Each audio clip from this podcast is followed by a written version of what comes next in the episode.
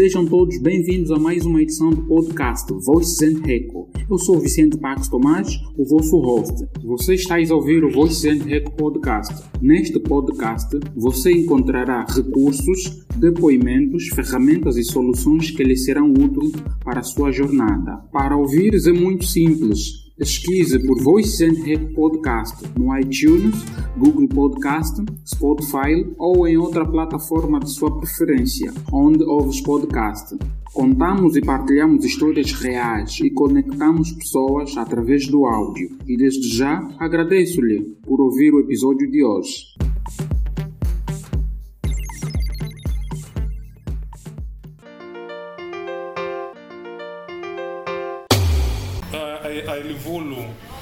Completou dois anos é, em 2019 que publicamos o nosso primeiro livro, Educar os Filhos Sem Bater, da autoria de Vunda Toné. Uh, fizemos este lançamento ali no, no restaurante Jacaré, no Prenda.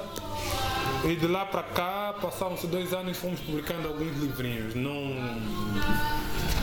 em termos de resultado, em média, temos oito livros publicados, o que equivale a quatro livros por ano. Não estamos satisfeitos com este resultado, mas há quem vá lá nos dá um abraço dizendo, olha não, isso já é muito, já está a caminhar bem.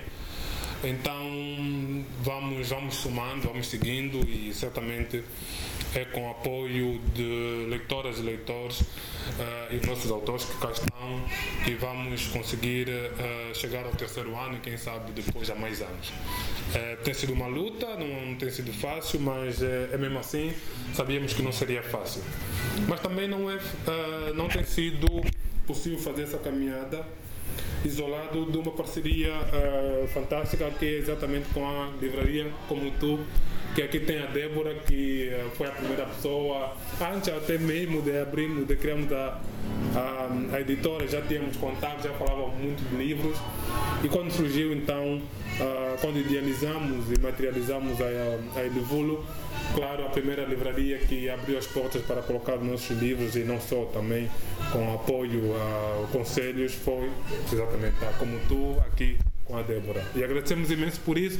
Um, esta a relação editorial, uh, às vezes fala-se muito, mas uh, esquece que é uma cadeia em que às vezes as editoras são apenas a, se calhar a última face, mas que envolve toda uma indústria que está lá para cima. Mas em que faz, em que faz, faz parte dela também as livrarias, mas que infelizmente, sobretudo aqui no nosso país, elas têm sido muito esquecidas por parte do, de editoras, autores, mas do modo geral convidamos leitoras e leitores que durante uh, estes dois anos têm interagido conosco, têm lido os nossos livros, têm uh, questionado os autores sobre o que escrevem um, mas que, ao contrário do que fizemos no ano passado, na, na celebração do primeiro aniversário, não tiveram a oportunidade de participar no, no diálogo, e também realizamos um diálogo online.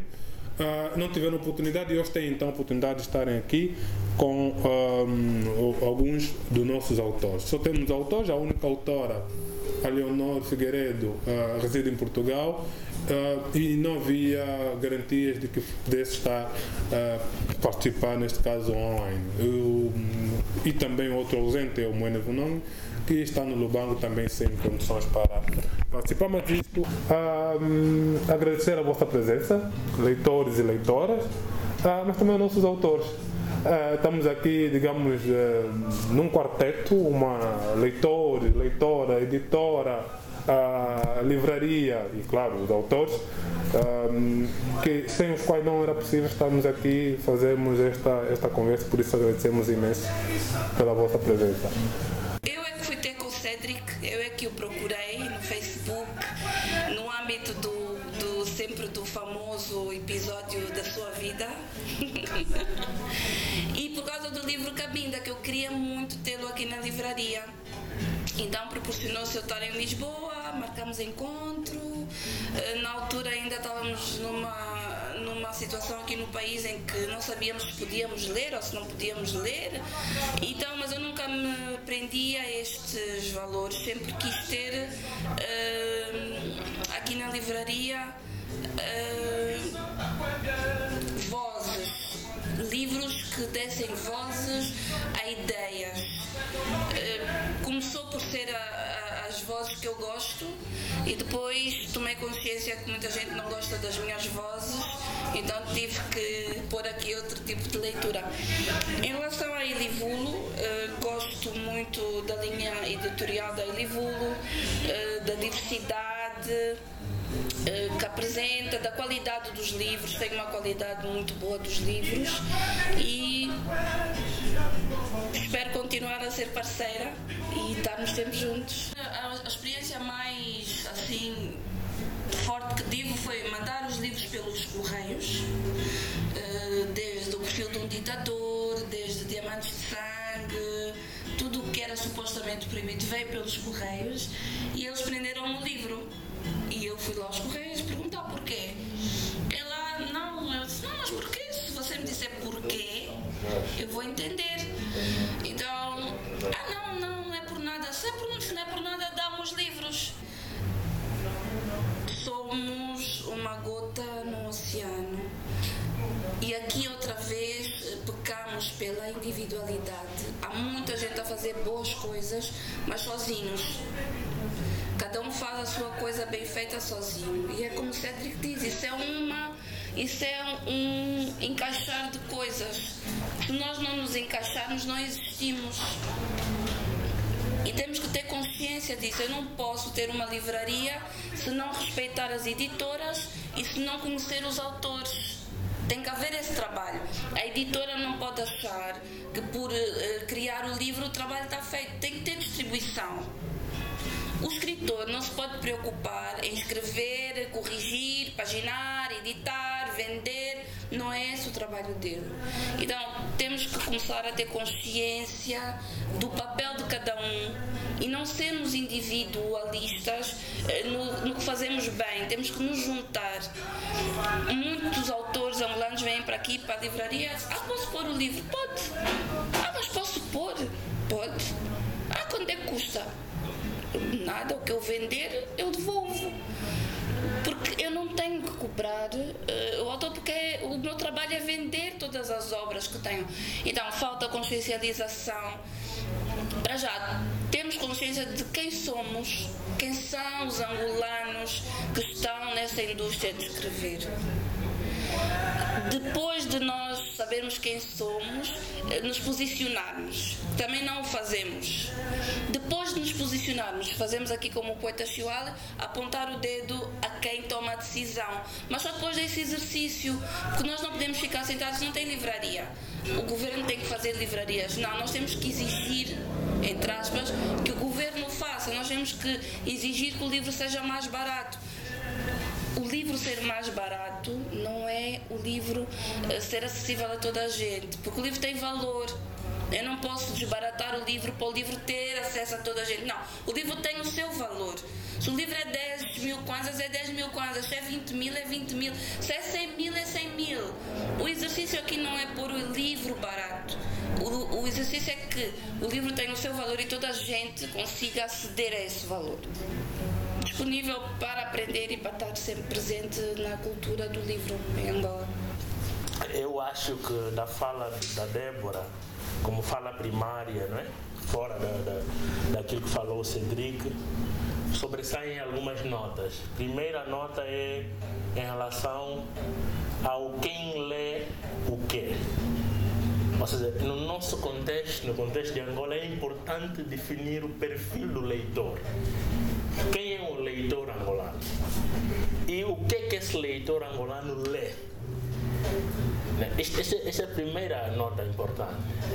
Porque longe de discutir o lugar do Estado enquanto ente provedor dos serviços, na ideia do Estado de bem-estar social, é discutir primeiro o lugar do leitor.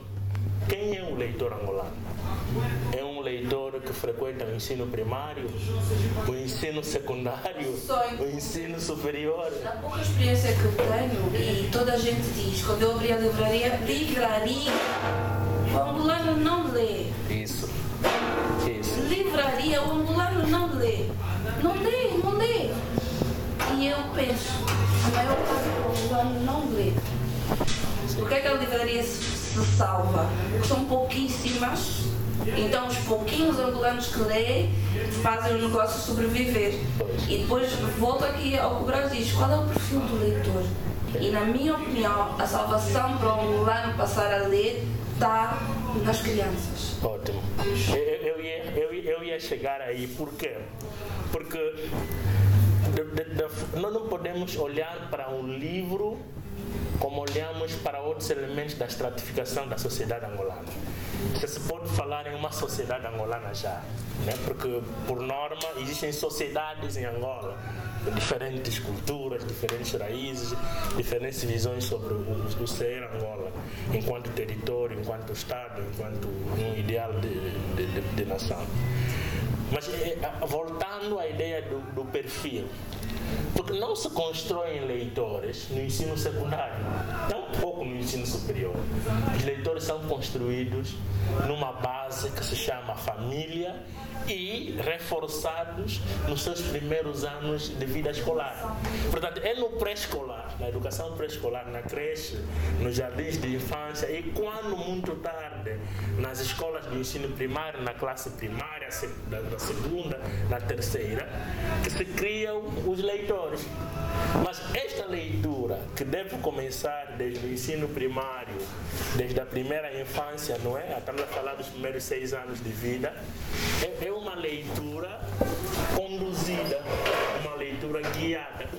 O que não acontece no nosso contexto é que nós temos um leitor no ensino secundário e no ensino superior que não teve uma leitura guiada desde a base. Então ele lê tudo. É, por, por que eu acho que não há? Porque não há, digamos que, uma relação muito próxima entre a pessoa angolana e o livro. Ou seja, a pessoa angolana não sente-se realizada por meio do livro, como um espaço, como um ente da cultura. Eu acho que não. Eu acho não, dizer, é uma das. Depois tens que evoluir para aquilo que são um conjunto de políticas públicas de incentivo, tens que evoluir para o papel da família e do lugar da educação e da cultura na família. Também tu tens famílias que são formadas de forma prematura, uma menina engravida e pronto forma família. Temos crianças sendo pais de outras crianças. Portanto, não tem uma base cultural, material, social, política capaz de criar no bebê, no indivíduo, um ser leitor. Porque uma, uma, uma primeira ilação que tive da sua fala inicial era o perfil do leitor, como é que se constrói o leitor em Angola, que deve começar desde a educação pré-escolar, numa, numa leitura e visita guiada aos livros, com processos de aproximação cada vez mais evidentes, sólidos, porque construir leitores no ensino superior é sempre um pouco mais difícil, estão carregados de vícios, e o ensino superior é um processo muito complexo, diz até que não existe um ensino superior como tal, mas um ensino secundário continuado no contexto de Angola, portanto não tens uma universidade como base. Então, um, um segundo lugar da sua fala inicial era perceber, por exemplo, como é que nas sociedades de Angola se posiciona o livro se é um veículo de cultura, de ciência, de inovação, ou se é apenas lazer igualmente, ou seria apenas uma desculpa para construir um cidadão angolano fora do controle do capital fora daquilo que. Porque é, é, por meio da educação que se define o tipo ideal de homem numa sociedade, não é? Então, se, se você é, é, não consegue lhe controlar por meio da escola e permite que ele leia coisas fora do teu controle, pode ser que o cidadão que você idealiza não seja conseguido. Aí entra a lógica da regulação que, que teve aquela experiência de terem sido proibidos determinados livros. Mas depois você discute quem é um agente regulador. Quem proíbe o quê? E essa pessoa que proíbe, que sentido ele tem no livro, né? Isso assim é uma, uma, uma discussão mais politizada. Uh, mas essas pessoas que se fizeram lendo, que compreendem a importância da leitura, porque foi exatamente lendo que tiveram a maior percepção de que o país estava sob domínio, sob um domínio incompreensível, inadmissível, por isso lutou-se imenso mas que, chegando ao poder, não criam políticas que permitam criar leitores e leitoras de fato. yeah, eu tenho medo de algo. Eu tenho medo que essa questão de, de livros e leitura se torne algo. Há, de alguma forma, uma sofisticação nessa questão de, de, de leitura, de livros, que afasta alguns angolanos dos livros. Eu comecei a ler se bem recordo, naquele tempo que havia os livros da Maria Eugênia Neto, e na floresta os bichos cantam ou cantavam, não sei se era do Dario de Melo, se era da, da Maria Eugênia, eh, li o Mestre da Moda e aqueles contos todos quando tinha por aí sete anos. Mas nesses sete anos também li livros, eh, comecei a ler Karl Marx né, com, com sete anos. E li um livro, por exemplo, que é aquele Uh, o Apolo parte para águas, águas alheias ou coisa do gênero, mas é um livro de espionagem, sofisticado, assim, tipo. Uh, essas são memórias que eu tenho de meus sete anos. Ninguém me, ninguém me mandou ler, ninguém me disse que tens que ler, ninguém me orientou. Eu não tive orientação nessa questão, nessas questões de ler. Fui ler, fui ler e é o que eu faço até agora, leio. Nessa canção, nessa música que o Cedric está a falar, que eu também nem sei bem se canto ou não, mas participei, uh, onde eu digo que pessoas que se fizeram lendo não querem que os outros leiam. Talvez vai com o que eu falei há pouco tempo, dessa questão de se sofisticar, talvez tenha a ver também com controlar quem lê, o que é que lê. E, e, e, depois alguns angolanos, que deve ser a maioria desses dos angolanos, acabam ficando distante, distante dos livros. E não consigo alinhar no pensamento de que os angolanos não leem. Não sei, não creio bem que seja assim. Na semana passada mesmo, onde estávamos, eu e o Cedric, eh, estávamos num lugar que, vamos falar assim em termos sociais, é daqueles lugares, é precária, é como ela é, e, e você chega lá e vê quem está a ler. Eu creio que o angolano lê. Desculpe só interromper. O angolano, o angolano lê, mas no universo, eu outro dia fui. Eh, da, aqui do Nova Vida até a zona econômica e vi na estrada muito comércio, muita gente a vender, bairro cheio e eu olhei para aquelas pessoas e pensei, quem dessas pessoas lê? Vendo? Nenhum. Também. Só o angolano não lê na proporção da quantidade de angolanos que nós somos. Absolutamente. Queria só, queria só aumentar aqui algumas coisas. Acho que também tem que se ver uh, o angolano do ponto de vista antropológico tem que se ver talvez isso. O que é que lemos mesmo, talvez lá do fundo da nossa raiz, se lemos, se fizemos livros, se antropologicamente precisamos de livros. Não estou a dizer, por favor, não estou a. Hum? Hum. Temos que analisar isso. E é talvez até necessário uh, olharmos para o nosso passado recente. E deve haver no nosso passado recente um momento em que os angolanos, ou esses angolanos que nós estamos a ver agora, deixaram de ler. Porque nós líamos. Por quê? Nós, é, é isso já que eu estou a dizer, né? Temos que ver o que, é que aconteceu. Por que, que se apertou no botão do stop? Quem apertou? Está tá a perceber? Quem apertou? Porque o que, o que eles foram, o, esses, esses manos foram presos no dia 20 de, de, de julho, junho, né? De 2015. A Rosa também estava lá. ela, é, ela, ela, ela é uma das duas. yeah, e, e, e quando vamos na gênese da República né, de, de, de, Angola, vamos ver que possivelmente Gênesis Sharp era um tipo de leitura necessário para quem fez a República, quando eles fizeram a República. Mas quando é que Gênesis Sharp passou a ser algo nocivo para essas pessoas? Está a perceber? É aí onde eu digo, as pessoas fizeram-se lendo, mas já não querem que os outros leem. É, houve um botão, um momento em que se apertou naquele botão e mandou-se muita gente para longe. Tem ideia qual foi esse? Bom, tenho, tenho sim, mas não quero. Não sei, vou falar da minha forma, é? Nós de Catete temos nossa forma de falar. Todos temos. Eu creio que esse momento foi quando uh, entramos para, para um ponto de decisão, de indecisão. Creio que a partir de 1992, a indecisão política e social tomou conta de Angola. E a partir daquele momento não se sabia bem que mentalidade vamos seguir. E então, quando, quando estamos a falar de mentalidade, estamos a falar também de instrução. E que instrução vamos deixar chegar até as pessoas. Porque depois, quando as pessoas se tornarem muito, vamos falar, sábias, leram demais, já é difícil lhes controlar. Como, por exemplo, não se conseguiu controlar 15 pessoas que estavam a ler sei lá o quê. É, creio que é, não necessariamente 1992, mas estou a falar essa fase, sim, esse período aí. Alguém perdeu o controle e o país entrou nessa indecisão toda. É só para dizer que nem, to, nem todos os pais, nem toda a família tem essa possibilidade de ensinar a criança a ler, ou então de comprar um livro para a criança ler. Há uma área aí na, nos confins da, do mundo, aí onde o vento fez a curva. Há muita família que os filhos estão aí na, estão a ir à escola nem sequer esse livro de, de, de, de 500 kwanzas, que estão vendendo por aí 500 kwanzas, mil kwanzas, não tem para levar à escola. Pelo menos eu digo no, no, no, na primeira pessoa, eu não li na minha infância.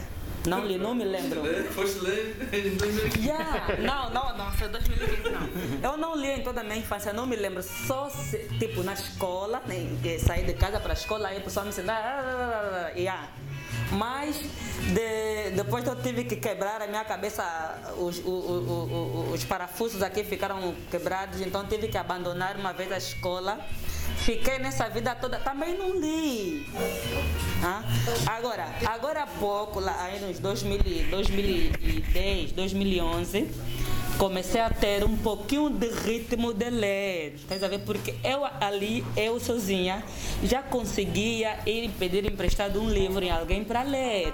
Você está num contexto, eu estou situando o tempo numa perspectiva de que tenha sido pelo menos nos anos 80, 90, não é? Há de ser nesse período você está situado num contexto em que a afirmação da cultura da pessoa angolana ela é feita fora de um contexto de literatura, de cultura como tal. É isso só de todas as políticas que podem ser discutidas para tornar uma relação mais próxima entre o angolano e o livro é aquela política que parte da escola, onde as crianças não têm apenas acesso aos livros de história e matemática, mas de todo o conjunto de literatura disponível. Tem vezes que nem sequer a, a, a, a história de matemática justamente, justamente é aí, é aí onde se constrói o leitor. E depois, uma outra coisa que você introduz já mesmo para fechar, para não monopolizar, é o papel da família na construção do leitor. Eu tenho essa experiência muito particular. Estudei até o ensino secundário sem ter um livro meu. Um livro que tivesse meu nome. Era um livro dos meus colegas, dos meus vizinhos. Hoje, na minha casa tem muitos livros. Não só as, as, escritos por mim, mas por vários outros. E o primeiro presente que dou sempre a um filho meu é um livro. Tem um que fez aqui ontem um mês o primeiro livro dele foi Eu Comprei com um mês. E disse: Não, ele não vai ler agora, mas ele precisa saber que no dia que ele completou um mês, o pai dele pensou num livro para ele. O Magno disse uma coisa muito interessante. Começou a ler Max aos sete anos. Eu, Chocolate Brás, li o primeiro livro de Max no meu curso de doutoramento. Eu, Débora, não está Está a perceber? E eu estou com colegas, eu estou com colegas meus no doutoramento que leem por norma sete livros ao mês. E agora nós estamos a ler, só para dar uma experiência muito pessoal para ver como é que o leitor se constrói da base. Nós estamos a ler por semana, eu tenho três disciplinas. Por semana estamos a ler em média seis livros. O que acontecia comigo na primeira semana de aula? Eu ia ler o livro de uma ponta a outra e não conseguia ler três, quatro livros. Lia geralmente um ou dois, mas muito sofrido, porque toda hora tinha que ler.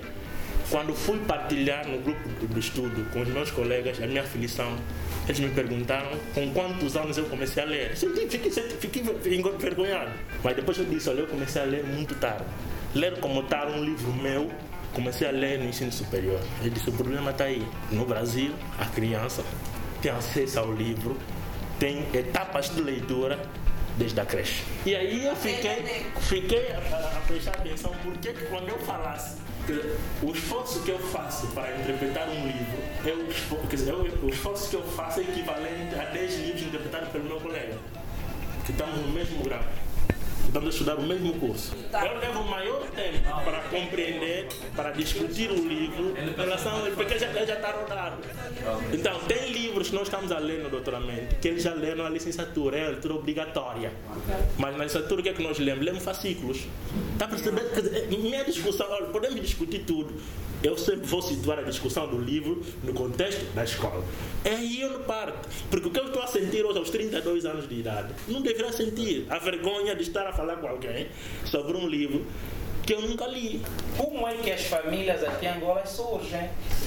Porque se nós queremos enfatizar de que eh, tem que se criar o hábito da, eh, da leitura na família, o problema está como é que as famílias surgem. Isso. Hoje nós temos famílias precoces. Eu coloquei isso no princípio, E, né? e- e atendendo eh, esse- o surgimento destas famílias precoces, nós estaremos a, a vivenciar as consequências. Isso. Porque se nós eh, irmos só apenas nas consequências, não irmos nas causas, acredito será será uma uma repercussão, ou seja, será um ciclo e esse ciclo a- a- acabará colocar-nos de uma forma agudizada. Então, é- é, só para nós vermos que, ah, falando de Angola, leitura como leitura como tal, mesmo nas escolas, ah, professores que mandam um, um estudante ler, diz que é é perseguição.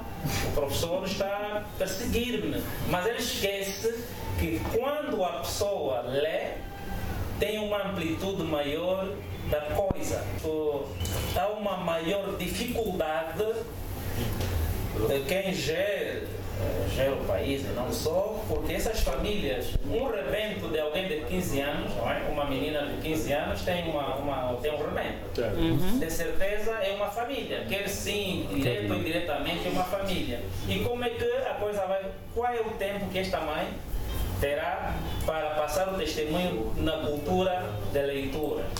E o, a- o amigo Chocolate falou também da- das políticas públicas. É verdade que as instituições públicas, as escolas, entregam um livro no início do ano letivo e no final estão a recolher.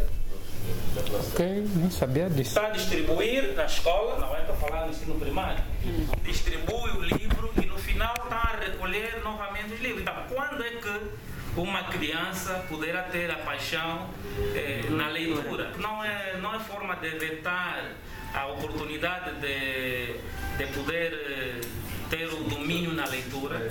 Não, mas, mas, aí, mas aí permita-me, senhor, assim, muito objetivamente. Aí o contexto é diferente, porque o livro que, que ele recebe ao início do ano, ele deve devolver no final do ano, porque há de servir para os outros alunos daquela classe no ano seguinte.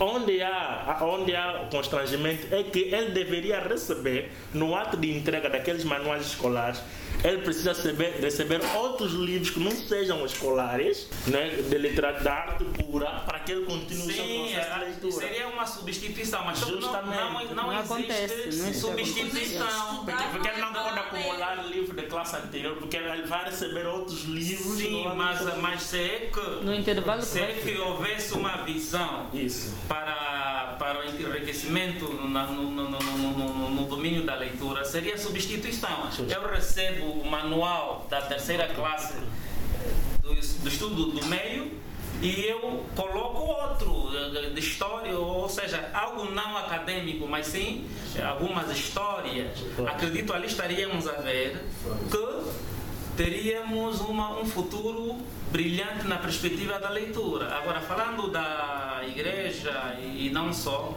eh, nós hoje vemos que pessoas que têm problema na leitura interpretam mal. E nós vemos as, inter... vemos as governam mal também. É, é ali onde, onde acontece, por quê? Porque o que é que acontece? Hoje, hoje Angola, Angola há uma prostituição religiosa. Porque se nós formos a, a olhar na, nas, nas corrente, na corrente evangélica, tudo que é canto, X metros lá no, na, na Mabor, sobretudo no dia que eu fui a Mabor, Nem me fala. tem X a X metros uma igreja. evangélica. Ok. Pergunta que perspectiva, qual é a base do surgimento da mesma? Muitas vezes alguém perde-se num determinado versículo, perde-se, olhando um contexto em que foi escrito um determinado versículo, colocando eh, como se fosse, fosse o- se fosse escrito para ele. E depois o que é que acontece? Começa a descortinar o, o, o melhor, o melhor progresso para os, os crentes. Então nós vemos que a, a igreja desempenha um papel fundamental se é que realmente as pessoas, as pessoas chegarem a usar, eh, usarem a, a, inteligência e a sabedoria, porque uma coisa é ter inteligência, outra coisa é, é ter sabedoria, porque nós vemos não é possível, não é, porque a crença é, é indiscutível. Porque eu posso acreditar nesta cadeira que esta cadeira vai salvar, mas só que muitas vezes, quando uma, uma pessoa é analfabeta e fez, tem frequência religiosa, torna-se fanatismo. Dá para fazer pergunta? Chocolate faz perguntas. Dois autores, dois autores que querem perguntar.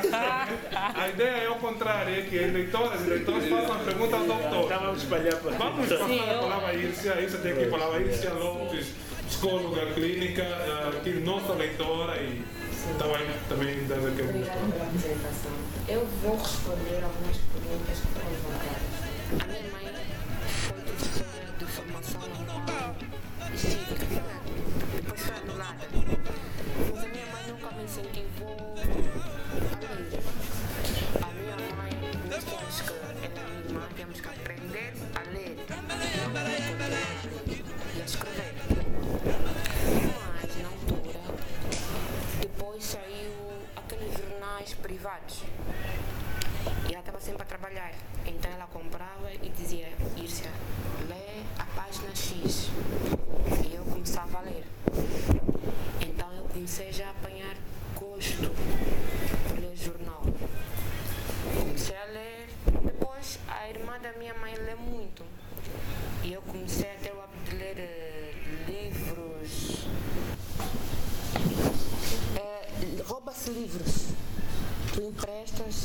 esqueceste, azar. Então eu comecei a deixar de ler. Tive os filhos, os afazeres de casa. Fui para um curso de psicologia. Psicologia lê-se muito e dá preguiça. Calhamaços assim, tem que saber as doenças. Comecei a ler com muita dificuldade. Hoje eu tenho muitos livros, todos que eu gosto. Gosto de todos os livros, não tenho assim um estilo de livros. Gostei, leio.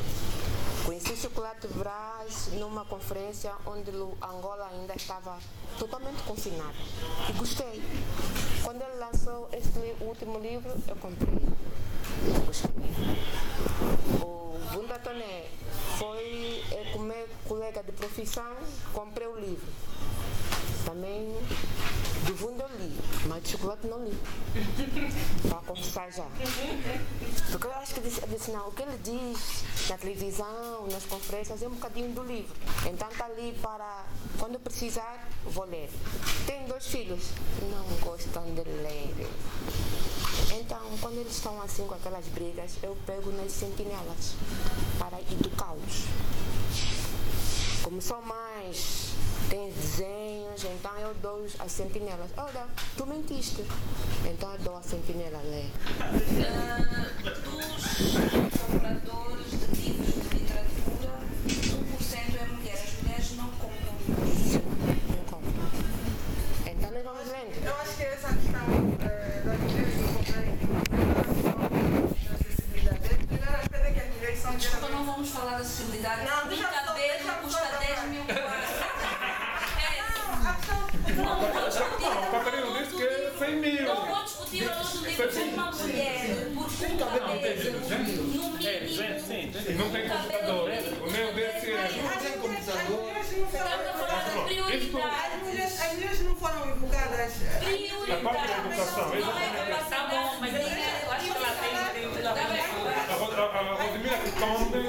palavra.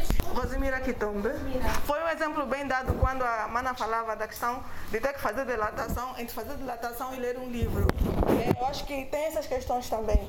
Né? E a questão ainda, né? é, do, do número de mulheres que, que temos no país, né? essa maioria né? que somos, é, a maior parte das mulheres estão no mercado informal, né? tem que se preocupar com a família e há a questão de, de- de- se perguntar por que né, que eu, eu, em vez de tirar 5 mil kwanzas, 10 mil kwanzas, nem vamos ainda falar das mulheres que usam cabelo, que põem jardas, né? Porque é um número bem pequeno também. comparando ao número de mulheres que temos. Né? Por que, que eu vou tirar 5 mil kwanzas, 10 mil kwanzas para comprar um livro, quando eu sei que amanhã vou, vou acordar cedo para ir à Zunga e esses 10 mil kwanzas ou 5 mil kwanzas tenho que, por exemplo, comprar um arroz, tenho que comprar é, é, o açúcar para casa. Né? Por exemplo, tem essa questão das mulheres. Não estou aqui a defender a pauta, não estou aqui a defender a pauta das mulheres lerem, porque eu conheço também muita mulher que lê que tem muito gosto pela leitura e que compra livros realmente, né? Mas tem essa questão também da, da, da, da, da questão do acesso, a questão da educação da própria mulher. Exato, tem essa questão toda. Ele compra. Ele compra. Particularmente, particularmente eu, eu né, cresci numa família grande. Infelizmente, eu, quando comecei a crescer, não tinha acesso a livros. O meu pai até tinha livros, mas, claro, naquela época, né, anos eh, 2000 e tal, quando eu comecei a me reconhecer como pessoa, porque eu nasci eh, princípio de, do, de, de 90, né, eh, o meu pai tinha livros, mas eram livros que ele guardava como ouro, né, porque se calhar daqueles, se ele perde aqueles, já não poderia ter acesso, porque eram épocas que estava tudo muito apertado e os mais velhos não podiam ter acesso a livros assim, de qualquer maneira. Né? E claro, eu não cresci com vontade de, de ler, não cresci com gosto de leitura e eu estou a me descobrir também agora, estou também a, a, gostar de ler agora e para mim está ser um exercício muito bom. Mas há essa questão que o Chocolate trouxe de qual livro na verdade vamos ler, né? Vou ler um livro de autoajuda, vou ler um livro científico, vou ler um livro de romance, qual é o livro que vou ler afinal? Então isso também é o que eu sei que vou me descobrir quando mais adulta. Né? Eu sou professora, sou professora do ensino médio, numa escola técnica, por isso quando a Mana falou aqui dos engenheiros não gostarem de ler, eu apoio eh, de forma bem grande, um apoio muito, muito grande, porque eu trabalho com engenheiros, dou aulas para futuros engenheiros e, e a minha disciplina é formação de atitudes integradoras. E eu paro para aquilo. Nessa disciplina é social, né? Fala de tudo. E tem apenas um sumário que fala de como cultivar o amor à leitura. Um sumário bem pequeno. E que aquilo pode levar até uma semana só para os meninos perceberem. E é um assunto que eles mesmo não gostam. Eles que vão falar, professora, é mesmo já difícil para nós. E você já consegue reparar que né, os estudantes, desde a primária até o, o ensino médio, eh, não leem, não gostam de ler. Eh, tem, eh, para terem acesso à leitura, muitas das vezes são estudantes que né, estão a fazer literatura, que mesmo até alunos que estão a fazer literatura nem gostam de ler, leem, né, porque eh, tem estudantes que estão a fazer sociologia, têm apenas a disciplina de literatura e leem apenas, se calhar nem livros os professores levam, né, e, mas eu nas, nas, nas minhas aulas há alguns anos, porque vi que depois eu não estava a ter sucesso, não desisti ainda, porque até emprestei um dos meus livros ao meu aluno e até agora não me devolveu. Eu acho que essa questão de roubarem os livros também, e, de roubarem os livros é muito, mas muito, muito importante se discutir também, porque eu acho que as pessoas não conseguem dar o devido valor ao livro. Algo me intriga sempre nas falas do chocolate. O chocolate eh, normalmente ele atribui, a, faz atribuição à casualidade a, sempre à escola. E, na minha opinião, se nós tivéssemos que, se tivéssemos que falar sobre a questão da, do hábito de leitura, nós primeiro temos que cultivar o significado do livro para o indivíduo. E nós podemos olhar isso na fase de desenvolvimento das pessoas. É, a minha colega psicóloga aí deve saber. E quando olhamos para a fase de desenvolvimento, nós estamos a olhar para a primeira socialização e na primeira instituição, que é a família. Se dentro da família nós conseguirmos atribuir, dar, fazer com que o indivíduo perceba o significado do livro, a escola vai ser um complemento. Se for o contrário, nós estaríamos a, a, a disparar contra um alvo muitas vezes inexistente. Então, a família, ou em casa, ou as famílias devem ter pelo menos uma estantezinha de livros. A criança nasceu, não lê, mas sabe que existem livros. E se nós tivéssemos que olhar para ainda as crianças, a forma que elas aprendem, não vou generalizar, mas pelo menos 90% das crianças, a forma que elas aprendem, não é o que lhes são dito, mas é o que elas veem. Se elas veem o pai a ler com alguma constância e em casa tem livro, a probabilidade será maior dessa criança, quando crescer, ser um leitor assíduo. E não o contrário. Eu, normalmente, quando eu, eu dou aulas no segundo ano do curso de psicologia, e a primeira coisa, quando eu vou nas aulas, No primeiro dia eu digo, querem ser bons psicólogos? Todos dizem que sim, queremos ser bons psicólogos. Ok. Para ser bom psicólogo existem três critérios, ou três manuais ou quatro que vocês não podem tem que ter DCM, o CID, a Psicologia Geral e um dicionário de Psicologia. Obrigatoriamente vocês têm que ter isso. E nas minhas aulas, vou dar um mês que todo mundo deve trazer esses livros. Porque eu vou trabalhar convosco e eu dou cadeira que também é técnica, que é psicometria e teoria e prática de testes. E este ano tive uma experiência diferente de psicopatologia, que é um pouco mais pesada e ia precisar também desses materiais. E eu noto a, a aversão que essas pessoas têm pelos livros. Então, nós estamos a olhar para um indivíduo que está a entrar para a universidade e tem uma aversão pelo livro. Ah, não, não vou conseguir. Eu, este ano, entrou Covid devido à dificuldade, está bem. Vocês não precisam trazer físico, eu vou mandar todos os livros em PDF. Eu tenho o CID mais atualizado em PDF, tenho o DCM mais atualizado em PDF e mandei. E todos os dias eu vou mandando exercício. Olha, temos que classificar o burnout. Para classificar o burnout tem que ir no sítio Y, no sítio Y, no sítio X e vocês tragam aqui a classificação. Isto vai ser as minhas avaliações. Obrigatoriamente eles estão a ler. E quando chega ao final do ano, temos resultado positivo. Papel da escola, né? Sim, papel da escola. Papel da escola. Mas eu não teria essa obrigatoriedade, porque quantos professores fazem o que eu faço, ou fazem o que tu fazes. A escola falou com ele. Então, não, não, estás a ver mais uma vez a questão da atribuição à casualidade da escola. falou com ele. Não podemos. Porque é que eu tenho um professor como Catarino, não tem mais. Não, não podemos. Não, nós discutimos várias vezes sobre esses aspectos. É, sobre estudantes do quarto ano que chegam para o quarto ano, mal sabem escrever, mal sabem ler, e nós discutimos várias vezes. E chegam aí para o quarto ano e estás a olhar com estudantes com problema de desortografia, com problema de interpretação e tu dizes, mas o que é que eu vou fazer com este estudante? Catarina, só para concretizar um pouco. Um, você desloca a discussão da cultura do livro da escola para a família. Sim. Estamos de acordo. Porque é na família onde ele nasce, ele cresce e a escola vai complementar aquilo que ele aprende na família? Sim. Quantas pessoas formam família sem antes passar pela escola? Bom, vou pergun- perguntar de outro jeito. Esse pai, esse pai e essa mãe hoje, que está ter o primeiro filho, passou por uma escola. Mas vem de uma família. É? Justamente, ou seja, a família. Tudo é um ciclo. É Justamente, mas o que eu quero colocar é o seguinte: quando desloca-se a discussão da cultura da pessoa, do comportamento, da escola, da família, está-se a assumir apenas uma inversão em termos de nome, porque ciclicamente elas se intercruzam. Mas o que acontece é o seguinte: eu acentuo sempre a discussão no contexto da escola.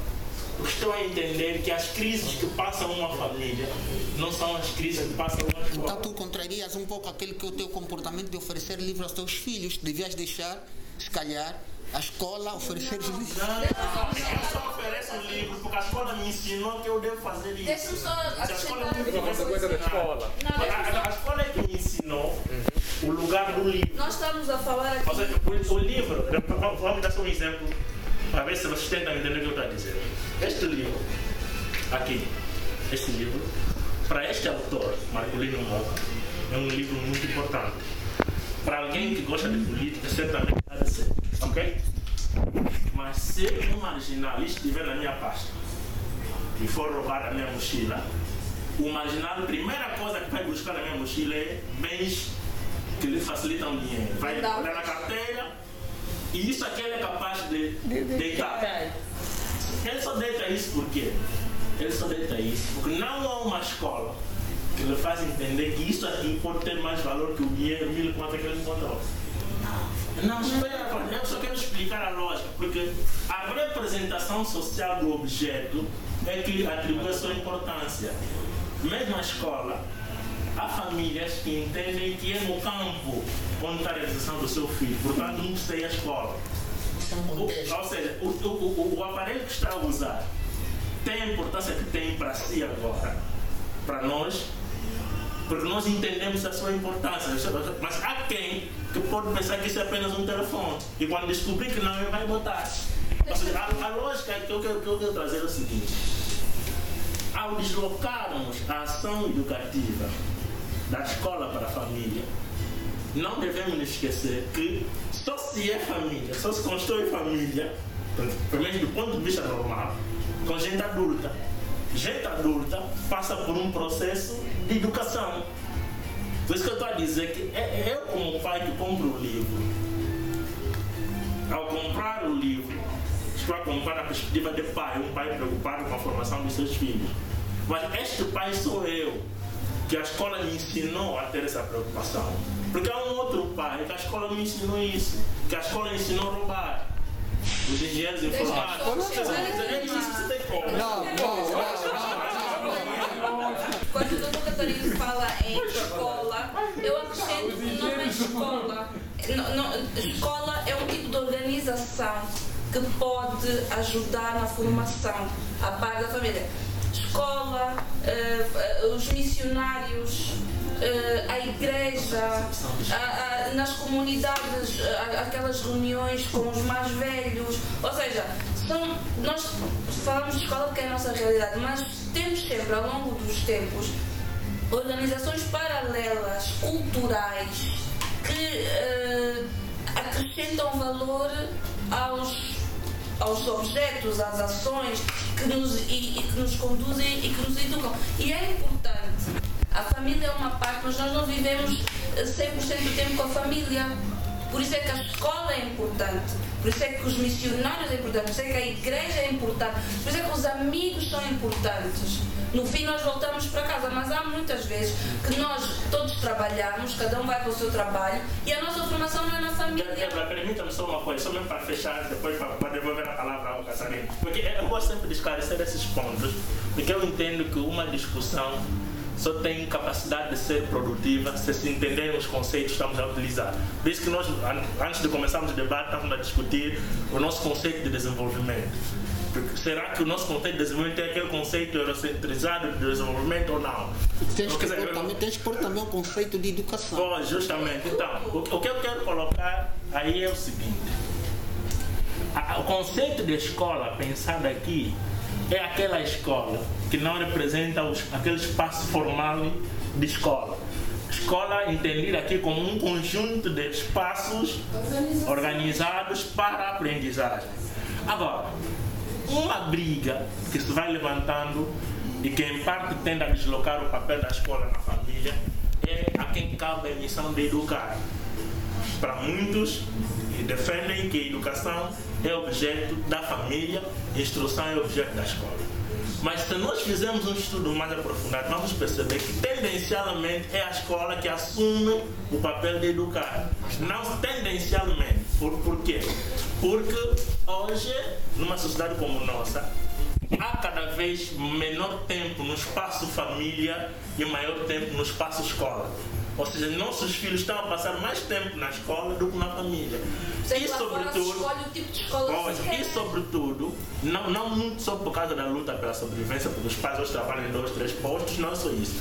Mas justamente pelas distâncias que vão havendo entre as, as localidades e os postos de trabalho, os espaços de economia. O que nós precisamos fazer hoje é uma discussão em que medida a escola tende ou não a sobrepor o papel assumido pela família. Ou se também devemos começar a chamar a, a escola como família. Porque para muitos, não, quer dizer, são questões das, das para muitos, muitos têm no professor o único pai que ele tem, a única mãe que ele tem. mas isso muitos têm na escola o único espaço seguro da Não, vida isso dele. tem a ver com questões de modelagem, isso também estuda. Justamente. A questão da modelagem, eu, eu posso não me identificar com o meu progenitor, me identificar com o professor. Isto é algo que ocorre na normalidade. Mas agora, quando nós falamos da questão da educação, nós nunca vamos atribuir a questão da educação à escola. Mesmo partindo da etimologia da palavra, a educação, mesmo quando a criança sai para para casa e a creche, isto é um processo educativo, olhando para educar, tirar para fora. Então, só é possível uma criança sair de uma casa para creche porque está a ser educada por uma instituição que é a família. E ainda defendo que é nesta família em que deve ter, deve ter os maiores estímulos para a criança desenvolver cognitivamente, motor, to- todos os aspectos possíveis. Então, pensarmos na escola como, como o chocolate tem estado a atribuir, e várias vezes o chocolate reiteradamente fala que deve ser a escola, deve ser a escola, não, nós estaríamos aqui, se calhar, a, a, a, a dar uma responsabilidade a uma instituição que não vai ser capaz de educar mesmo. Mas será, também, será que também não estamos a falar, quando o chocolate respeita muito a escola, será que também não estamos a reduzir muito a escola ao, a, a infraestrutura? Seja, Eu já coloquei isso a pouco também. nós se calhar estamos a, a focar muito a escola como uma infraestrutura, mas se calhar o escola de chocolate refere muito, a escola está a falar do todo o processo de aprendizagem, que ah, ah, seja a produção científica que vai determinar, vai lá, como aprender, e nesse caso em como estamos a referir é como aprender a ler, Sim, né? sim, o gosto sim, pela sim, leitura. sim. Tudo isto, com toda esta sistematização, como é feita? É feita a partir do, da, da escola, da academia, da ciência, da pesquisa, e tudo isto, ah, uma forma muito resumida de dizer é que escola, pronto, tudo, e vamos dizer, O professor, o professor tem mais influência na vida do, do aluno do que um pai. Pode ter mais influência. Pode ter, não tem. Pode ter Isso mais acontece. Não, até- Eu- eu- eu- Ele tende a ter. Tem, tem, tem, tem, tem mais influência na vida do, aluno. É só para nós vermos que há um toma da cá, nesse caso, entre a família e a. Mas ainda assim a escola nunca vai educar. A escola. A, na- a escola nunca vai educar. Porque até para a criança sair, ir à escola, é porque passou por um processo educativo. É- Esse processo de, geográfico até, de sair daqui para aqui, é um processo educativo. Então, se ele sai daqui, da, da, da, da, da- da instituição primária, para aqui, e com todos os o, a cognição a funcionar, conhece o livro, sabe a importância do livro, esta instituição vai pegar ele e simplesmente vai instruir conforme o chocolate. Eu vou colocar a pergunta. Vou vou botar a pergunta, só uma pergunta. Só uma só uma pergunta, só uma pergunta. Só uma pergunta. Essa pergunta para mim é muito importante. E Da sua experiência. fazer pesquisa. A sua experiência. Não, repara, atenção. Ah, Nós temos, temos que nesse país há pouco espaço para pensar. Então, quando eu encontro um espaço como esse, com pessoas que podem pensar comigo, eu tenho que aproveitar. aproveitar. Ok, de repente, você, como editor, como professor, se tivesse que traçar um perfil dos teus leitores, aqueles que leem os livros que a sua editora publica, aqueles que participam das cerimônias de apresentação, aqueles que solicitam, manifestam interesse, são quem?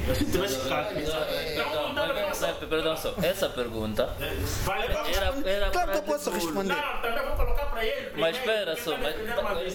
Conta vai responder. Yeah. Mas essa pergunta seria pra muito você boa para Levulo por causa do que estamos aqui a fazer. Eu, da geração 2000, né? Estamos mais aqui. Estamos mais aqui. Não sabia, desculpa. Nós da geração 2000 estamos mais aqui. Mas aí Eu queria desce. fazer referência ao livro e às novas tecnologias. Estamos mais às Não mesmo, vai dar não. falou-se também sobre, sobre a escola ser. Hum, a escola sim devia ser a principal influência na leitura. A escola devia ter. Por quê? Porque eu conheço escolas que alunos da primeira classe não têm acesso nem livro de iniciação. É lá onde eles aprendem a ler. É lá onde eles aprendem o primeiro A. E se não tiver livros, ele só aprendeu A na escola e em casa não tem como criar, saber se aquele A vai juntar com o para poder ler mais. E sim, as escolas deviam, são, deviam ser meio responsáveis por livros. O veículo de ler. Sim, porque, porque é lá é onde eu aprendi a ler e é lá onde deviam me lapidar.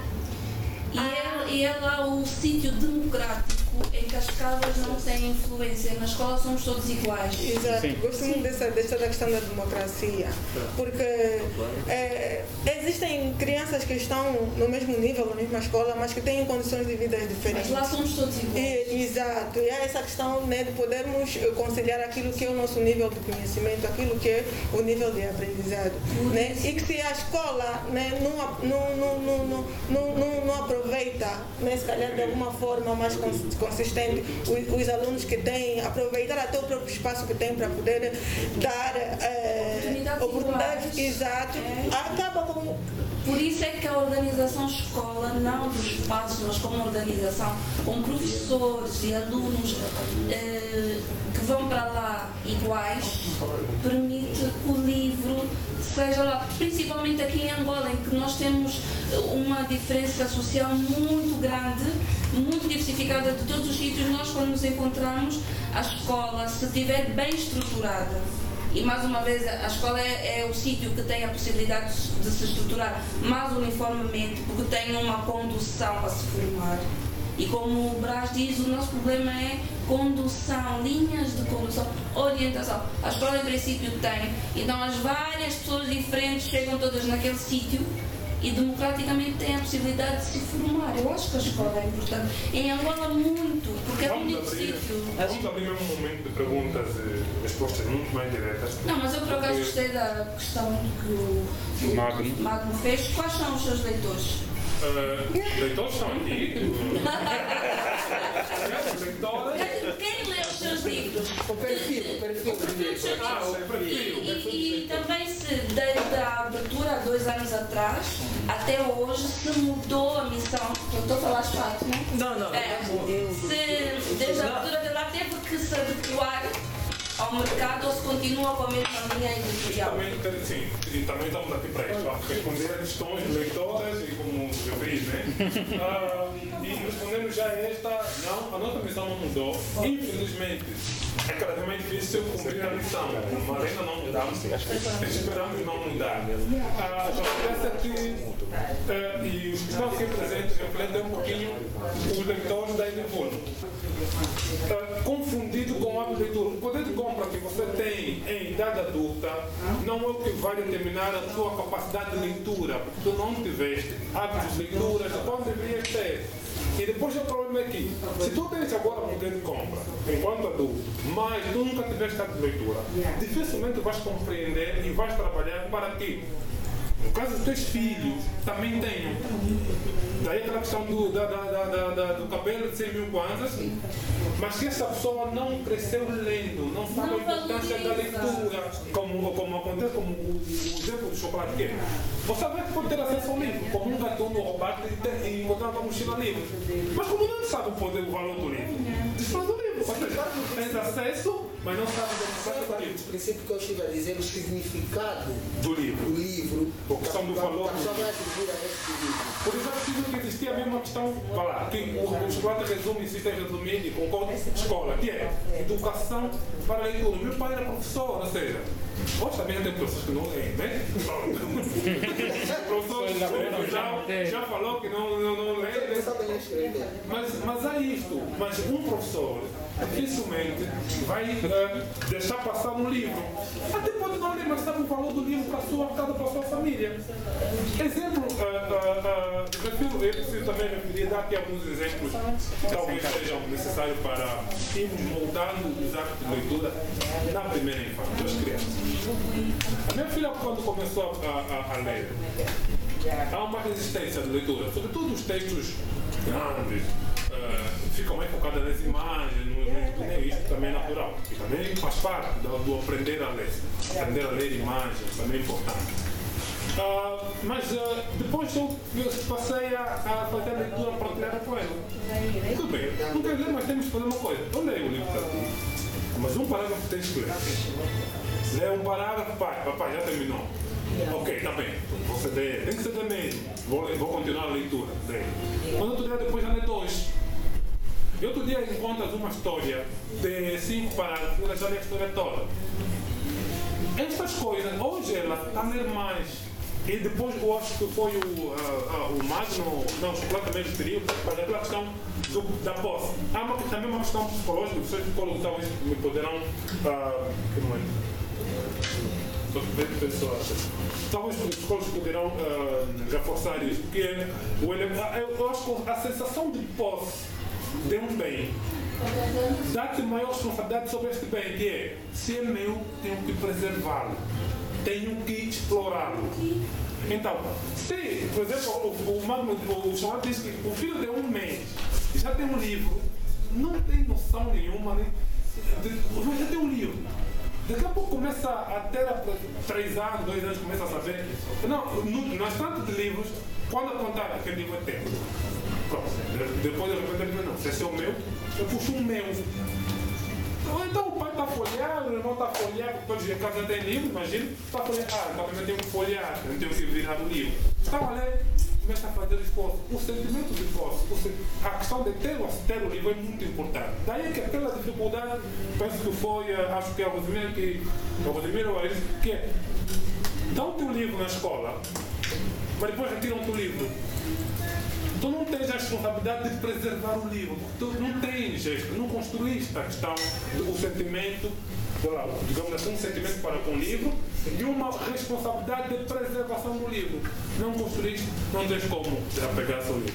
Infelizmente isso acontece muito, então compreendo às vezes quando ah, criticamos pessoas que têm na sociedade nós têm poder financeiro, mas estamos a dizer que não compram nenhum livro, é compreendo porque que não compram. Nem patrocínio. Mas também não vão patrocinar, mas também não vão patrocinar. É preciso saber. E falando dos acessos, acho que há muita coisa para se dizer relativamente aos acessos e o Cedric sabe muito bem. Nós quase, quase mensalmente nos ligamos para falar sobre a gráfica mais barata. O livro não é barato. Pronto. Onde é que é a gráfica mais barata? Cedric, conheci uma gráfica nova, vai para lá, acho que é fixe e tal. E assim vão passando as coisas. Porque a, a questão dos preços dos livros, o chocolate tem tempo escandalizou-se com, o preço de, com um livro de 20 mil kwanzas. E eu achei que aquele preço era normal. Não é? Primeiro, você- Lamento informar, se não chocolate é normal.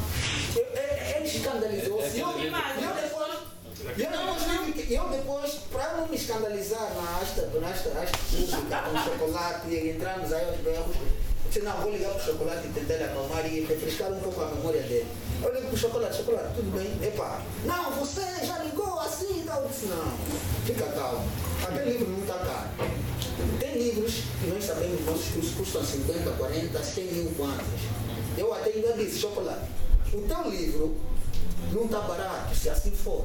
Porque o teu livro foi patrocinado pe- pela- pelo pessoal, eh, todo mundo contribuiu, e você está vendendo o livro a 6 mil kwanzas. Também não está barato. Assim, sim. Pronto. O livro. Mesmo assim, Mesmo assim, não está barato. Tá barato. Mas o que é que é barato? Não, a ideia, a ideia não, o chocolate escandalizou-se porque achou que o livro. Não, mas o que é que é um livro barato?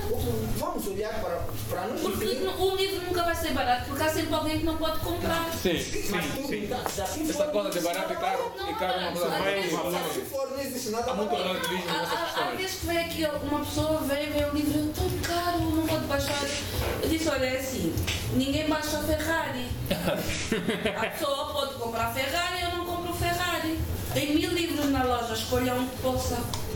Ah, mas, E, e- e também dep- depende muito do interesse. Não, mas, mas definir Depende o muito do barato, interesse. definir o barato, vamos olhar para, para o Não existe livro barato. Não, vamos olhar para um livro. Se é do seu interesse, até 50 mil compra. Neste contexto, um livro, por exemplo, agora, de 3 mil kwanzas, de 2.500, há um livro que, o- que, que o Cedric esteve a vender, eu achei um livro, eu tenho lá na, na nossa livraria, é um livro barato do, do, do, do, do Vunda e do Moendo. São livros para mim baratos. Está quanto? 3.500. mil. Mas barato para quem? Não, barato para poder comprar, pelo menos Não, o livro vai ser sempre caro para alguém. Não, claro. Estamos a falar de uma isso- média, de uma. Porque há, ter sempre alguém que A pode comprar a mais diferença é que nós podemos ter é o salário. Não, a diferença é que salário nós- médio, né? Bom, o- Salário eu mínimo. concordo um bocadinho com o que o Catarina está a dizer. Hum, eu tenho um livro que custa 10 mil kwanzas e tenho outro que custa 3 mil kwanzas. Ok. Eu tenho noção que o que custa 10 mil kwanzas, grande parte das pessoas não pode comprar. Porquê? Porque o poder de compra, com base no- nos livros que nós já comercializamos, tanto quanto como leitores, quanto como escritores Vamos ou editores. vez. Nós temos uma média, nós, eh, não há, e, e concordo, não há, de- não há um livro que seja completamente barato se olharmos aqui para todos. Mesmo se quisermos ter uma noção da realidade, nunca vamos conseguir abranger todos. Alguns conseguem comprar coisas de 50 e outros de 20. O que se quer tocar aqui é uma média entre os que têm e os que não têm, onde é que se encontra a maioria. Eu posso lhe dar esse feedback por experiência própria e porque também estou associada a algumas eh, editoras, vá. E o que vejo é que livros de 3 mil, 2.500 contas, como o Catarina está a dizer, normalmente vendem-se bem para os jovens que estão nas escolas, médio, não estou a falar de faculdade, não são pessoas que trabalham. E depois, livros de 10, de 20, de 15, têm mais dificuldades. O meu livro de 10, a maior parte, ou são os homens ou são senhoras, ou, ou mulheres que já trabalham e têm poder financeiro bem equilibrado. Como é que se chama? Portanto, meu nome é Sandra. Então, há aqui uma necessidade. Ah, o meu amigo disse, barato e caro é complexo. Sim, é algo subjetivo, é verdade. Mas nós temos uma noção daquilo que está à nossa volta. Se quiser comprar um, um telemóvel, eu vou olhar para os telemóveis que já vi à venda ou que os meus amigos compraram e aquilo que está dentro do poder de compra e o que está fora do poder de compra. Se for para indicar efetivamente o caro e o barato, não há de existir. Nós precisamos de uma média aqui e dentro da média eu considero o livro de 3 mil kwanzas, não usava o termo barato, mas mais acessível, exatamente, de dizer, 10 menos. Deixa-me falar aqui quando, a- quando a, a, a Rosemira falou eh, do livro caro e depois a irmã falou da necessidade da escola. Há aqui três coisas muito importantes. Primeiro, que é o valor do livro. E o valor do livro vem com o conhecimento do livro. Então nós aqui andamos sempre a discutir o valor do livro, o conhecimento do livro e agora damos o preço do livro. O valor do livro é o valor que nós aprendemos a dar ao livro pela informação que ele nos dá. Nós valorizamos o livro pela informação que ele nos dá, seja de lazer, seja de conhecimento, seja de. Valorizamos pelo que ele nos dá. Então, ah, quando a mulher, estou a ser generalista e peço desculpa se estiver a ofender, quando a mulher dá mais valor ao cabelo que custa 10 mil, 20 mil, 40 mil e ela consegue ter um orçamento de nem paga prestações, faz o que for, mas ela está bonita porque ela valoriza. E isso traz-lhe eh, sentimentos que lhe satisfaçam. Então não importa o dinheiro, interessa o valor que nós damos à coisa. E na sociedade angolana, o livro não tem valor. Por isso é que nós reduzimos o preço.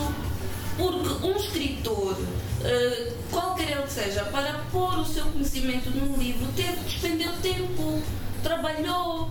Então tem que ser valorizado, principalmente se vive disso. Eu não posso regrar o, o preço do livro na acessibilidade que eu quero que ele tenha para o cliente. Eu tenho que valorizar o preço do livro com o conteúdo que ele tem. Por isso é que o Obama vende um livro eh, ao preço que quiser, porque em qualquer parte do mundo nós vamos olhar, Obama escreveu um livro, eu vou comprar. Enquanto se eu escrever um livro, eu vou dizer, não, aqui ninguém me conhece, ou vai, vai ter que acontecer alguma coisa. O livro não é balizado pela capacidade que as pessoas tenham de comprar. Tem de ser avaliado pelo conhecimento que ele dá. E a base democrática para chegarmos a um valor médio é o valor que nós damos ao livro. Mas ah, lá está, minha amiga. ah, o valor torna-se subjetivo, porque o valor tem a ver com o indivíduo. O valor é educação. Tem a ver Nós com aquilo. pelo- a minha é- perspectiva de um produto não é a sua, é Claro, diferente. Mas nós uniformizamos olhar para um valor livro. quando somos educados pelo valor do livro. Não, o que ele quer dizer é o mesmo produto. Eu, eu por acaso li essa, essa, essa publicação do Catarino no Facebook e eu gostei muito de uma resposta que o, que o chocolate deu. E dizia, quando virem o preço, eu não sei se é do pão ou do. do mas usou ali um exemplo que pareceu-me coerente. Quando virem o preço de determinadas coisas que para nós são acessíveis, começar a subir, vai parecer normal. O atum eram 100 kwanzas e agora é 1000. E o 1000 vamos entrar para aquela história do que é barato e o que é caro, do que é valor e o que não é valor, do que é importante e não é importante. Há necessidade de olhar para a maioria. E, e, e não falo só como, como, como escritora, como leitora também. Eu acho que há necessidade. O meu livro, por ser vendido a 3 mil kwanzas, pelo menos eu não acho que perde valor. O valor não está associado. Eu concordo consigo. Não, vou, é aí onde eu gostava de chegar. Eu, eu concordo consigo que o valor é importante referir aqui, mas não está associado ao preço, está associado ao custo de produção, está associado às horas que perdi, porque horas são vida, percebe? É tempo. Então há aqui uma, uma questão que é preciso ser eh, vista de. Posso entrar, posso entrar na discussão sobre o quê? Porque Vou só, vou só dar um exemplo. com o vosso caso, não é? Os livros da Edivulo, porque nós venimos para falar sobre a Edivulo. Nem vou responder à tua questão do qual, qual é o perfil das pessoas que compram livros da minha Mas, por exemplo, por experiência que eu tenho estado a observar há dois livros, três livros que eu vendo mais. E é mesmo pelo preço. é educar os filhos sem bater, revelações sexuais afetivas e os meus tios loucos. Por quê? É um livro que, primeiro, são livros, é, os do Vunda, claro, tem aquele aspecto didático e fácil de leitura. O do Moeme tem aquela coisa, aquela sátira que todo mundo também gosta.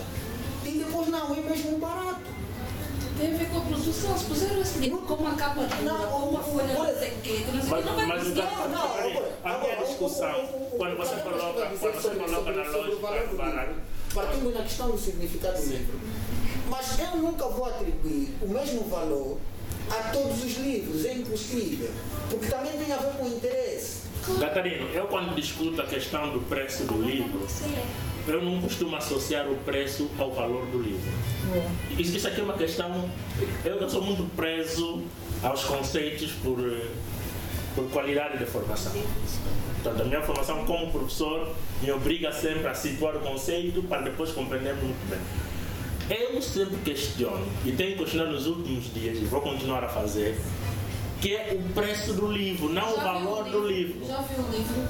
Eu- estou a falar do preço. Por que eu estou a falar do preço? Você estava daquele livro Não, eu, especial. não, não, eu estou a falar do preço. Porque minha questão não é o autor chocolate, o autor chihuahua, não. Minha questão é que tem que se pensar numa política do livro que cria uma lógica de subvenção em que o livro chegue à mão do leitor pelo menos a 50% do seu custo. Mas isso é o. Estado, não? Justamente. Mas calma, calma, calma aí, calma aí. A questão, a questão calma aí. Não, é o Estado, a relação dos, a intervenção do Estado, na ideia que eu tenho da política do livro, não é uma intervenção na lógica de decretos.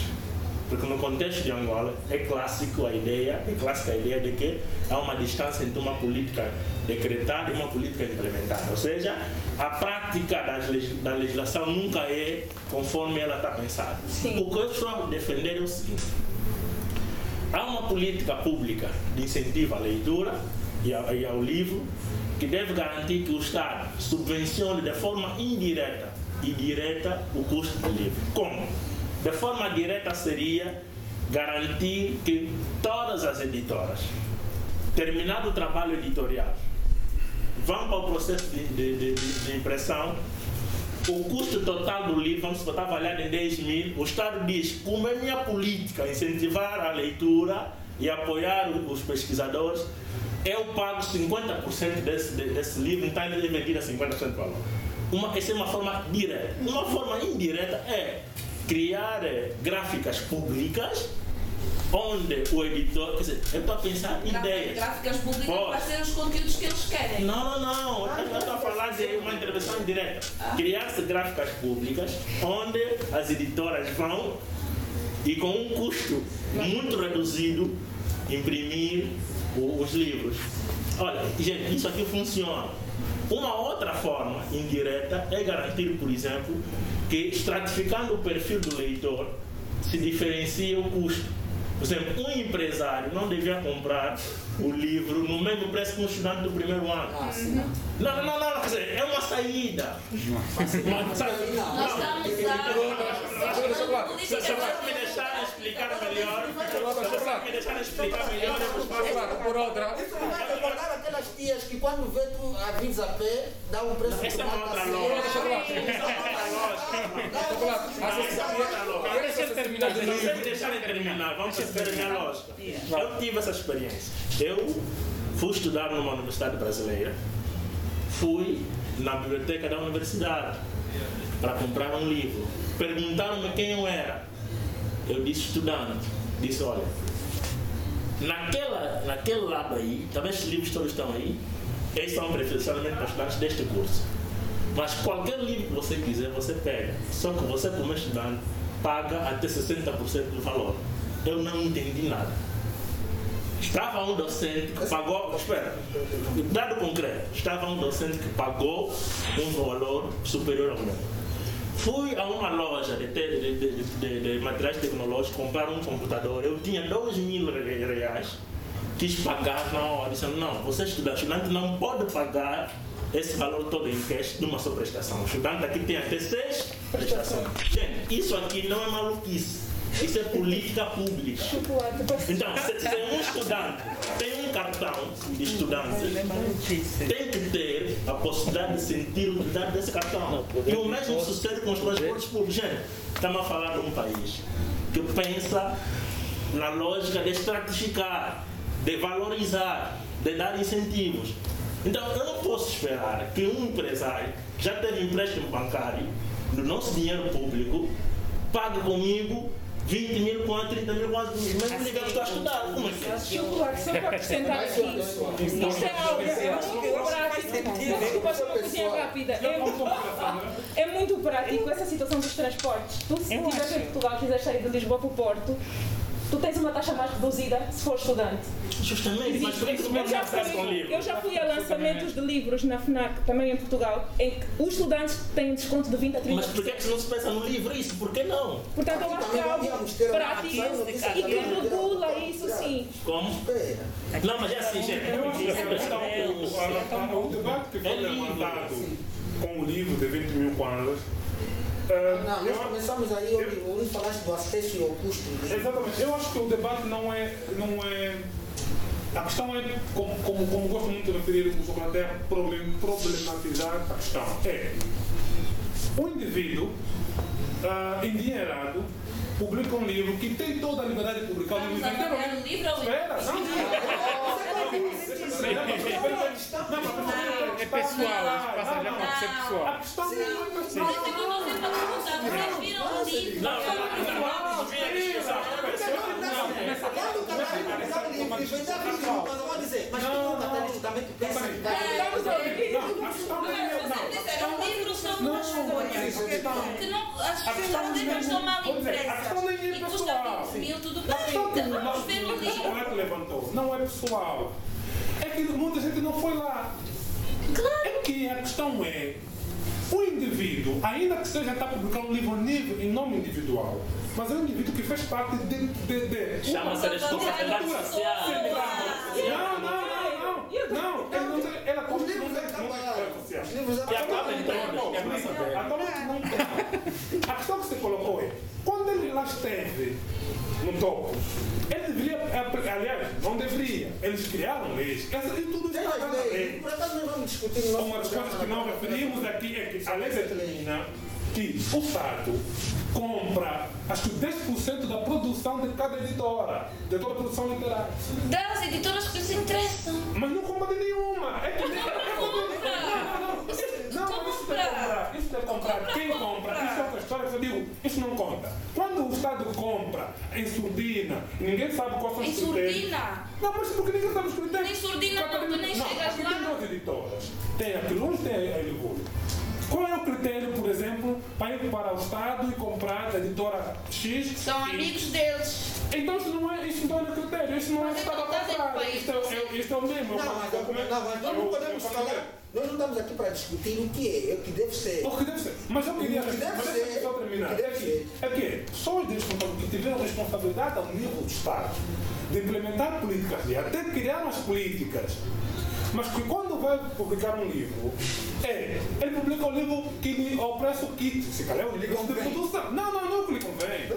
Não, eu acho que o livro, eu tenho que contar com o livro. O livro é volumoso, eu acho que aquele livro, aquele preço, Tá bom. eu acho que eu acho que está bom. Eu acho que, eu acho que é mais ou menos aquele preço. Não, aquele livro, sinceramente, eu tive com o livro. Eu acho que aquele preço podia ter sido um pouquinho mais. Ok. Contar com o livro. O é. Bem O feito. livro está muito bem em termos de produção, não estou dizendo conteúdo. Mas por que da Mas o produção? livro, aquele livro é caro para produzir. Livro é caro. Mas por que da Não, já terminou. É claro, vê que Não sei quem é. A questão é, é como se fosse, é como se fosse a nossa ministra da Educação. Vamos tentar apurar. É como se fosse a nossa ministra da Educação. É publicar um livro infanto juvenil e publicar um livro a 10 mil kwanzas. Infanto juvenil. O que é que tem? E está 10 mil kwanzas. Mas é empresária que vai lançar Não, um livro, não, a questão não é ela. Vai publicar como ministra Eu compreendo. ou como o livro autora? daquele senhor de 20 mil kwanzas. Aquele livro, é, aquele livro, aquele preço, eu acho que é justo enquanto Então é autor. A questão é, quando uma ministra publica aquele livro, você se pergunta, pô, até a ministra da Educação, que está publicando o livro dela, não é do Ministério, está um livro a 10 mil kwanzas, sabendo que o público-alvo não vai ter Mas, Cedric, analisando desta Ou forma. seja, neste momento, o historiador. Eu, eu, eu acho que ainda o problema nesse país não é Analisando necessidade desta de livro. forma, não estamos a ser imparciais. Mas deixa Não, não, não estamos, não estamos a eu não estou a ser imparcial, ao ponto de dizer. Ser humano, uma pessoa, está Não, mas eu estou a ser imparcial ao ponto de dizer que o livro daquele senhor é um preço justo. Eu que. Eu estou sempre a dizer isso. Mas tu achas que não devia ser ele, é, por ser ele? Eu, eu, acho, eu acho que aqui a questão Não do, ele Ele, ele meteu dinheiro, tá? Que tem, tem que reaver o dinheiro. Mas- aliás, mas é, a questão do Cedric é- fosse é estamos na área empresarial. Mas não Se tem fosse o contrário, ele é empresário, estaria podendo alguém empresário. Mas eu- alguma coisa? Eu acho que com relação a isso, ele vendeu o preço que ele vendeu, porque na verdade ele até conhecia o público que ele deveria ter. Porque o Cedric falou aqui de um aspecto né, que é o público-alvo, que as pessoas que deveriam ter acesso àquele livro nem sequer teriam. Né? Então, se um ministro vende o livro a 20, 25 mil kwanzas, é porque se calhar sabe quais são as pessoas que vão comprar o livro. Colegas deputados. Exatamente. Acho que é questão de acho que é questão de de produção. Eu acho que ele não coloca o preço em função do seu público, não, em função. Qual é o livro mais caro da editora Livro? Não, não. Um escritor renomado tem um valor. Olha, por exemplo, a experiência que eu tenho, eu, eu vou falar Não, é não vou falar. Não, há regras, legais para definição de preço. Pronto, Mas não, eu vou não é porque, desculpe só, o que vais falar tem a ver, porque assim, um livro do Minha Conta, Minha Conta está aí, todo mundo gosta de ler Minha Conta. Eu sou livreiro, posso especular. Especular o preço. Falta de responsabilidade social do livro. Sim, posso especular o preço. Hoje eu encontrei na, na atividade em que estamos a vir, eu e a Sandra, um livro que na minha livraria, que é o Pai Rico, Pai Pobre, está 12 mil quando eu estou a vender a 12. Eu perguntei quanto é que está este livro? 22 mil. Eu disse, olha, dá-me 22 Catarina, desculpa, não, não pode. Aqui nós estamos a falar eh, do que devia ser numa sociedade que não tem regras nenhuma. Não, não, mas nós temos que aprender a trabalhar com as Mas regras. espera, o, o Chocolate Prático começa por falar no início da, dessa toda da nossa atividade, em que será que temos uma sociedade? Será que temos? Ele põe essas questões, nós não temos um Não, sinceramente, eu tenho uma O pergunta preço- a fazer ao autor. O preço do livro é com- é definido pela produção. Mas o mesmo autor. Não só, não só. Olha, o mesmo autor, o mesmo autor de um livro de bolso e de um livro de capa dura tem preços diferentes. É a produção. É a produção. É a É a produção. produção. A produção aí. Se eh, o Cédric lançou um livro, eh, tem o estatuto que tem, não é? O livro vai custar, vai, vai, vai custar. O livro, o livro em média para produzir custa eh, mil kwanzas, vamos supor, né? A produção do livro custa mil kwanzas. O Cédric vai fazer um livro a mil kwanzas e vai vender o livro a três mil. O Obama vai fazer um livro a mil kwanzas. O Obama não vai vender um livro a 3 mil. Vai, vai. Não vai, não. Vai. Não vai. A editora não vai deixar. Sabe por quê? Porque a editora vai pagar 20 vezes mais ao Obama. Para o Obama escrever. É custo, é custo. É custo. Não custa produção. Ou seja, por exemplo, nesse momento o meu livro já está definido, já tem preço para Portugal. Já deu. Pronto, está lá. Mas ainda não conseguimos nem sequer prever o preço que vai custar cá, porque o livro ainda não chegou. Só depois de chegar é que vamos conseguir fazer todos os Mas cálculos. não tem um, um coisa mínimo, tipo, quanto é que vale a tua produção? Não, mas isso é muito intangível. Neste país, As coisas. ou tu pedes um orçamento gráfico, mas tu pedes. Eu já, isso com o Catarino. Diz, diz, a diferença de um dia, orçamento para o mesmo livro, e brincamos. Ah, é pá, pede ainda também você.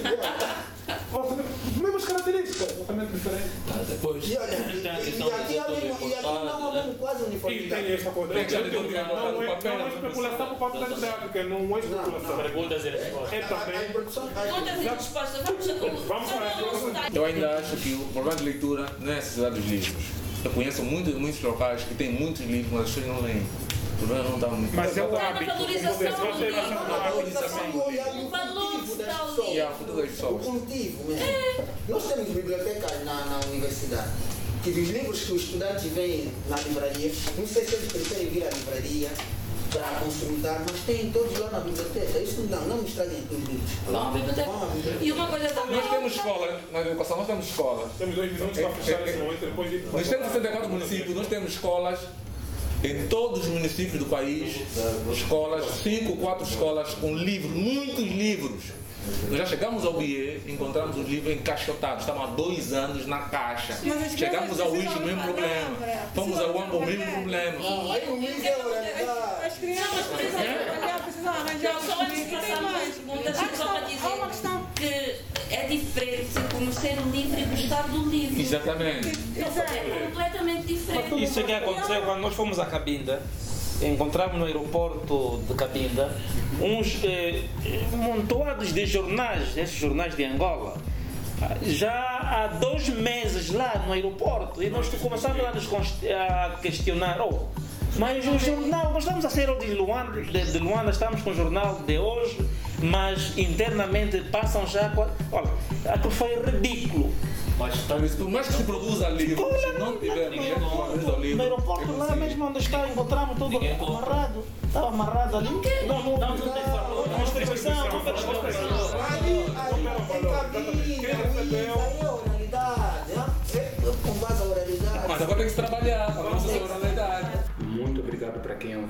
Podcast até ao final desta edição e desde já não deixe de sugerir este podcast para todo amigo teu que tem um smartphone e não sabe o que é um podcast.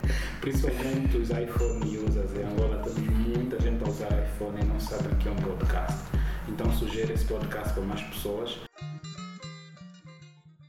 Caras do sonho do Cucalaquiaco ao Quinganga Mapacalá e do Bundila até ao Quimbumba. Para mais informações, ligue 928 49 87 24 ou 925 93 75 54 ou escreva por e-mail garasdessoio.gmail.com